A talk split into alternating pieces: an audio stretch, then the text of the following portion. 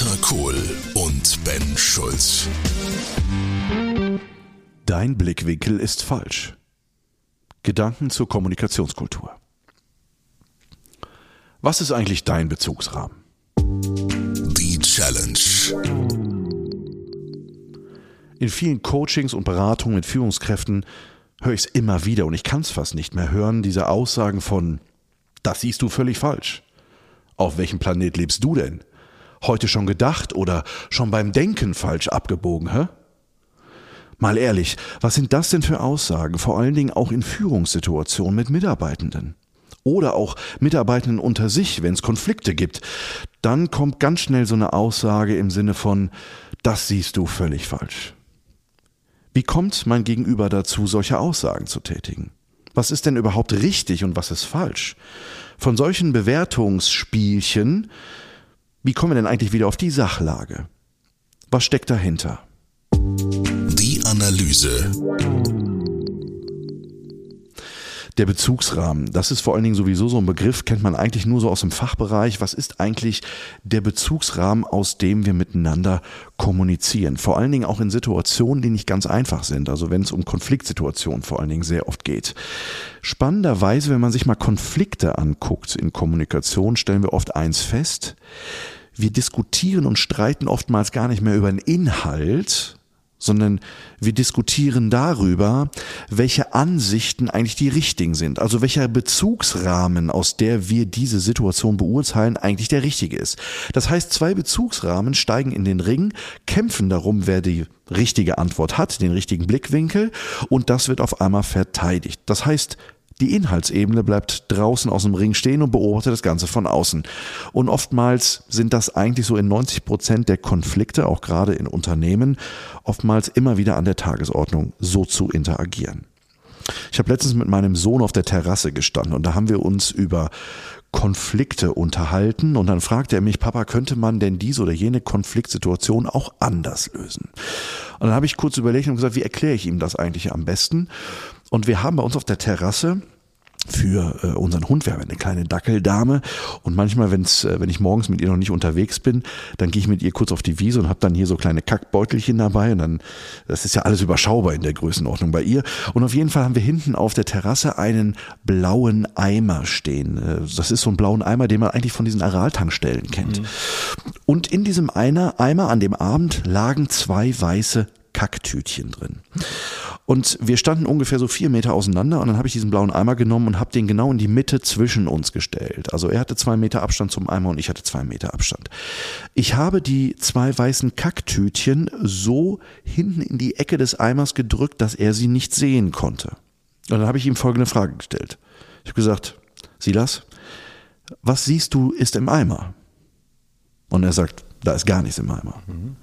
Dann sage ich, na, aber was ist denn drin? Und dann sagt er, da ist gar nichts drin. Und dann habe ich ihn angebammt und habe gesagt, sag mal, bist du blind oder was? Logisch ist da was drin, da sind zwei Kacktüten drin. Kannst du wohl nicht richtig hingucken oder was? Ja. Dann sagt er, nein, da ist gar nichts drin, der Eimer ist leer. Der Eimer ist gar nichts leer. Ja. Also das sieht doch ein Blinder mit einem Krückstock, dass da was drin liegt. Ehrlich, ja. So. Und dann habe ich ihm gesagt, weißt du was? Das ist genau das Problem. Wenn wir in Konfliktsituationen sind oder wenn wir in Kommunikation sind, der eine sieht die Kacktüten im Eimer und der andere nicht. Aber der andere will dem anderen beweisen, überzeugen, mhm. missionieren, dass der Blickwinkel der richtige ist mhm. oder seiner der falsche. Und dann habe ich zu ihm gesagt, weißt du, was eine Lösung wäre in der Konfliktlösung? Du kommst mal kurz auf meine Seite.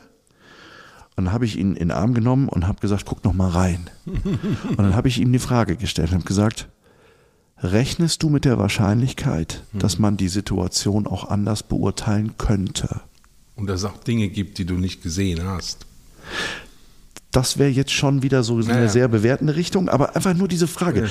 Rechnest du naja. mit der Wahrscheinlichkeit, dass man die Dinge auch aus mhm. einem anderen Blickwinkel beurteilen könnte? könnte? Und dann guckte er mich an und sagte, na klar.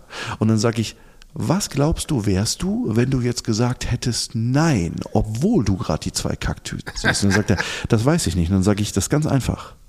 Das wäre die Enttarnung eines Narzissten. Ja. Der nämlich trotzdem behauptet, mein Blickwinkel ist der richtige. Ja. Und das ist dieses Thema mit dem Bezugsrahmen. Wenn wir über Bezugsrahmen nachdenken in der Kommunikation, das ist eine Möglichkeit, ein Modell, eine Möglichkeit mhm. draufzuschauen hilft immer, dass wir uns die Frage stellen, streiten wir gerade über den Konflikt, welcher Bezugsrahmen der richtige ist, also welcher Blickwinkel recht hat, oder reden wir überhaupt noch über den Inhalt? Absolut. Ja, das finde ich ein sehr schönes Beispiel, weil es sind ja diese sehr menschlichen Situationen, die in der Regel die Grundlage für Konflikte geben. Der eine sieht so, der andere sieht so. Und wir haben dann auch ganz schnell das Problem, dass wir ja die Eigenbewertung an unsere Meinung heften. Das heißt, es geht ja nicht nur sehr, sehr um die eigene Meinung, also hast du recht oder hat dein Sohn recht oder wer auch immer, sondern es ist ja auch noch ein Hierarchiethema, es ist ein Autoritätsthema, das schwingt ja alles mit. Mhm. Und dann wird es ja auch ganz schnell persönlich, das hast du ja eben sehr schön illustriert in dem Beispiel. Das heißt, ein weiterer Schritt, sozusagen ein zweites Element, ist die Fähigkeit und vor allen Dingen auch der Wille, in einer emotional erhitzten Situation konsequent zwischen der Sachebene und der emotionalen Ebene zu unterscheiden. Die Sachebene in dem Fall ist, was ist im Eimer drin? Und die emotionale Ebene ist, hey, du bist ja blöd, bist ja blind, ne? hast das noch gar nicht geschnallt und, und, und. Was ja dann noch in der Vater-Sohn-Geschichte nochmal eine eigene Dynamik mhm. entwickelt. Ähm, ich kenne das aus dem eigenen Leben, diese Situation. Ich kenne das aus meinen unternehmerischen Erfahrungen. Ich kenne das als Beratender, als Coach. Und für mich gibt es ein Modell, das vermeintlich sehr einfach ist, aber dann sehr, sehr in der Filigranität auch komplex werden kann, das mir unheimlich geholfen hat, es nicht nur für mich hoffentlich besser zu machen, sondern auch in der Zusammenarbeit mit den Menschen ähm, eine Struktur, eine Klarheit, eine Vereinfachung zu bringen. Und das ist das sogenannte Vier-Seiten-Modell oder auch Vier-Ohren-Modell. Das ist eine Weiterentwicklung von dem bekannten Kommunikationspsychologen Friedemann Schulz von Thun. Und der Gedanke ist, dass jede Botschaft, jede Nachricht vier Seiten hat. Also stell dir vor, du hast eine Kiste vor dir mit vier Wänden und jede dieser Wand hat, Wände hat eine eigene Farbe und auf jeder dieser Wand, Wände steht ein Begriff. Also das Thema, ich nenne sie jetzt einfach mal, ist ein Sachaspekt, eine Selbstaussage, Beziehungsaspekt, Appell. Das klingt jetzt erstmal sehr abstrakt, aber ich will es an einem Beispiel darstellen. Ich glaube, insbesondere die, die schon länger verheiratet sind, werden sich sehr gut in dem Beispiel wiedererkennen. Also wir stellen uns vor, ein Ehepaar, älteres vielleicht, länger schon verheiratet, fährt gemeinsam durch die Stadt. Die Frau sitzt am Steuer, der Mann nebendran, Beifahrersitz und sie halten an einer Ampel an. Die Ampel ist rot. Die Ampel springt um. Er sagt zu ihr, du, die Ampel ist grün. Schweigen. Die Frau antwortet, fährst du oder fahre ich? So, ich glaube, die Situation kann sich jeder gut vorstellen. Aber sowas von. Jetzt wenden wir mal dieses ganz kurze Bild, wir haben es jetzt ja im Kopf, äh, an und schauen uns das mal unter der Prämisse des Vier-Seiten-Modells an. Die Äußerung, du, die Ampel ist grün, kann ja auf vier Ebenen verstanden werden. Sie kann als Hinweis verstanden werden, denn die Ampel hat sich ja gerade von rot auf grün verändert. Das ist eine Sachebene. Sie kann als Aufforderung verstanden werden, bitte losfahren. Ja? Sie hat eine Appellebene, der Mann will der Frau helfen. Hast du es auch gesehen? Da wird es schon kritisch an der Stelle.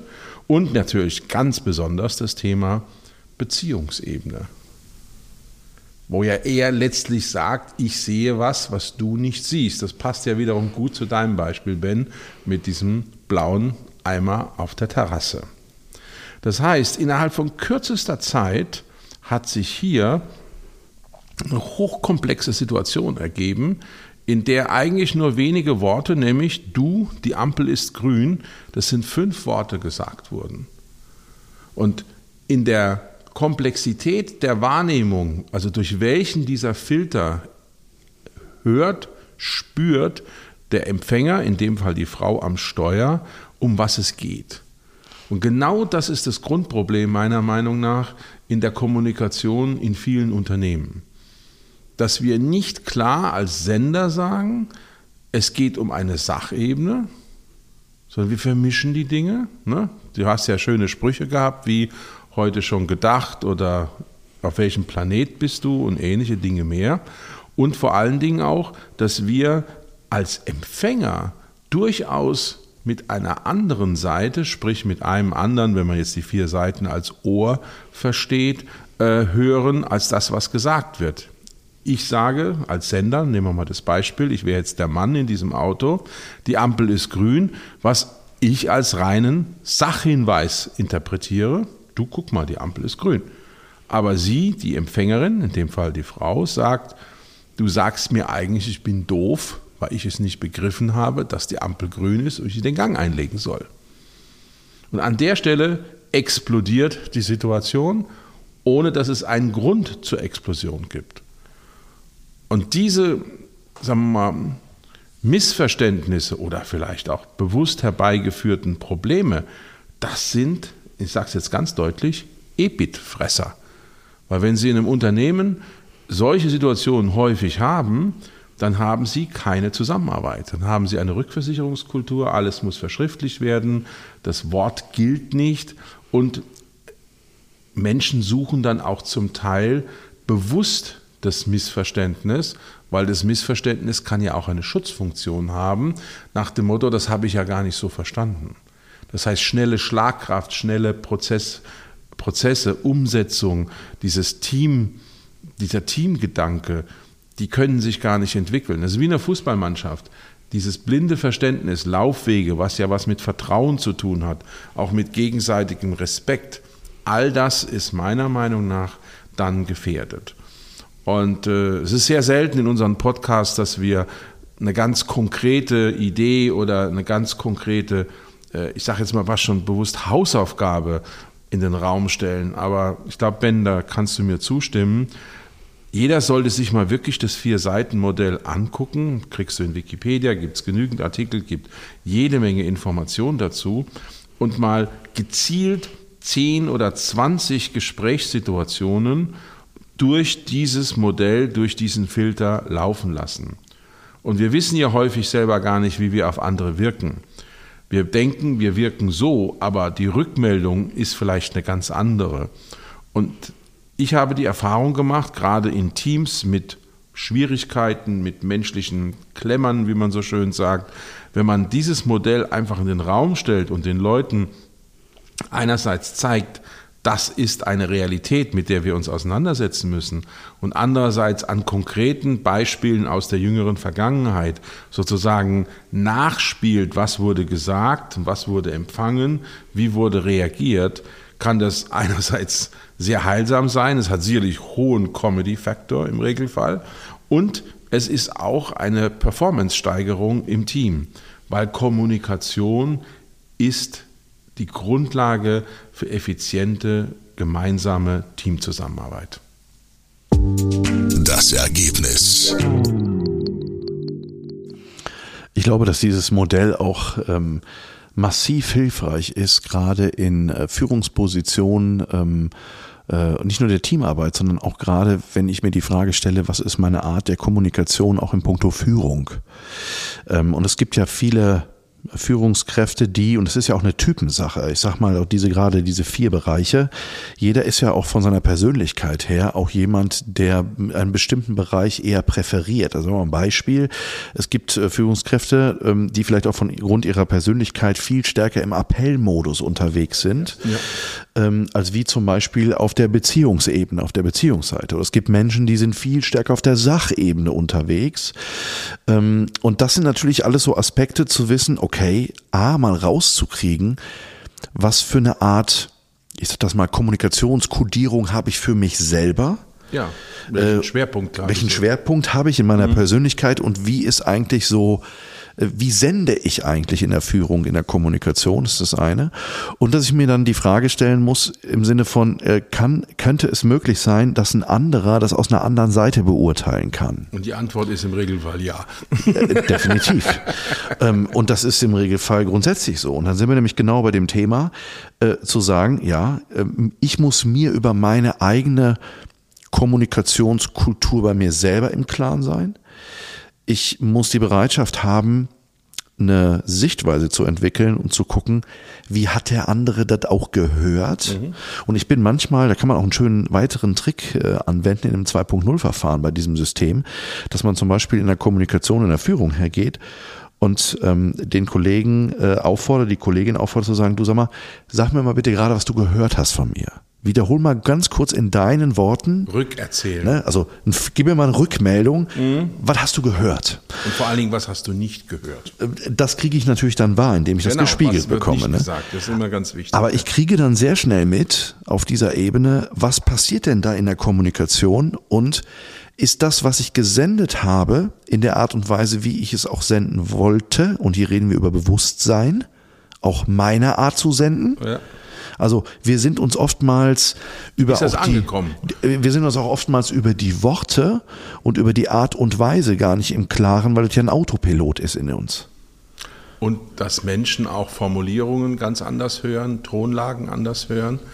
Äh, und da hat natürlich auch die Physis eine Rolle. Wenn du was weiß ich, wie ich, 1,90, 100 Kilo plus X, X ist mein Geheimnis, ne, hast, ja, nicht lachen an der Stelle, ist unfair, ähm, dann hast du eine andere, einfach Physis im Raum, als wenn du halt eine andere, äh, aus, wenn du anders daherkommst, als in einer anderen Körpergröße. Das ist äh, Definitiv, so. das spielt ja. sicherlich eine Rolle. Ja.